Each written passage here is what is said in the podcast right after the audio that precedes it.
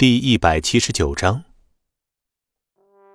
苏莹莹高昂着头，就像是一个骄傲的白天鹅。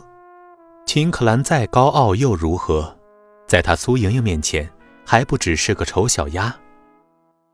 听着苏莹莹的要求，原本一直隐忍着的秦氏高层再也忍不住了，一个个站起来抗议，可是却被秦可兰伸手按了下去。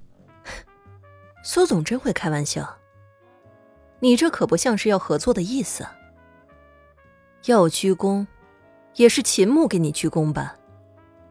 毕竟现在他是秦氏集团的董事长。你，苏莹莹没有想到，秦可兰竟然将绣球抛到了秦牧身上。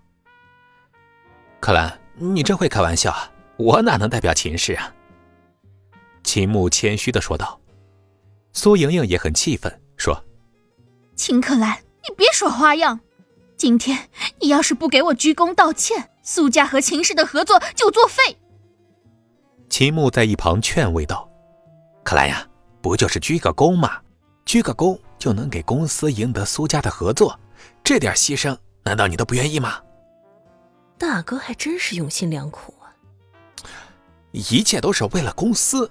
要是我给莹莹鞠躬，莹莹能够消气，我肯定二话不说。秦牧说的是大义凛然。哼，鞠躬，秦牧，你还真是不要脸啊！领着苏家的女人来羞辱自己的妹妹，真是个英雄。孙离讥讽道：“孙离，你还给我闭嘴！”秦牧怒道。小宋一直祈祷着孙离闭嘴，秦可兰一直让孙离闭嘴，孙离都没有闭嘴。更何况是秦牧这个人渣呢？孙离不屑地看了秦牧一眼，而后看向苏莹莹说道：“哼，也就你这样的垃圾才会觉得攀上苏家有多么骄傲，吃软饭的家伙！你以为没有了你们苏家，秦氏就会倒闭吗？还有，你这个丑小鸭还敢和白天鹅比美，真的是不知所谓啊！”你你说什么？苏莹莹愤怒地指着孙离。秦氏集团的人虽然也震惊于孙离的大胆，但是见他将苏莹莹说的气急败坏的模样，心里多少是有些解气的。孙离不理会苏莹莹，看向秦可兰说道：“可兰，他们苏家不愿意和秦氏合作，咱们也没必要热脸贴人家的冷屁股呀。又不是没了他们苏家，公司就会倒闭。”你给我闭嘴！秦可兰愤怒地看着孙离。他甚至比苏莹莹还要愤怒，没有人比他这个现任董事长更清楚，这次和苏家合作对秦氏来说究竟有多么重大的意义。如果操作得当，借着苏家这艘大船，秦氏集团很可能会有一个质的飞跃。今天他对孙离真的是彻底失望了，让他下午不要来，他偏要来，而且还自作聪明的插话，他也不想想。他一个刚来城市没多久的小保安，懂得商业掣肘和布局吗？秦可兰，这就是你们的合作态度吗？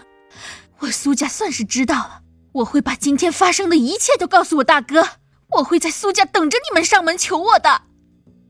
作为甲方来和乙方谈合作，却被乙方的一个小保安给奚落了一顿，苏莹莹气得一跺脚，领着助理走了。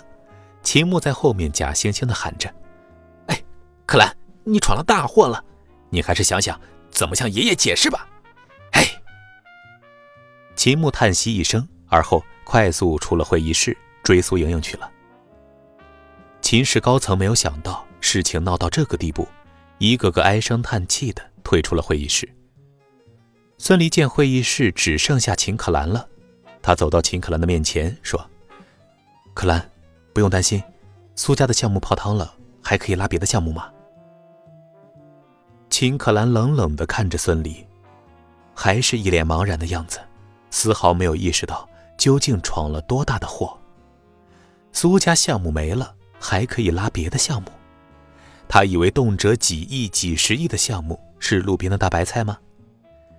秦可兰知道，秦牧回去之后肯定会大说特说今天的事情。为了挽回苏家的项目，大伯三叔甚至那些拿着红利的七大姑八大姨肯定会给自己施压的。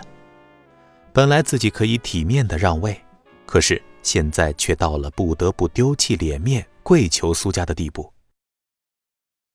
孙俪的心里还是很高兴的，目的达到了。他之所以一反常态冲进会议室，就是为了搅乱秦氏和苏家的合作。尽管他和秦可兰有名无实，但是他也不会眼看着秦牧欺负秦可兰的。可兰，你别生气，没了苏家，还可以和其他的公司合作。秦可兰看着孙离不知所谓的脸，叹息了一声，暗道：自己和一个什么都不懂的小保安计较什么呀？其他公司，你给我找一个出来呀！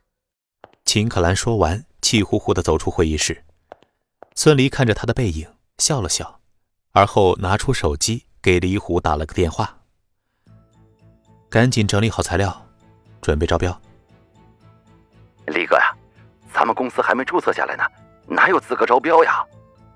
李虎有些为难，就算是为了帮秦可兰，也没有必要那么着急吧？两天时间，孙俪说完，挂断了电话。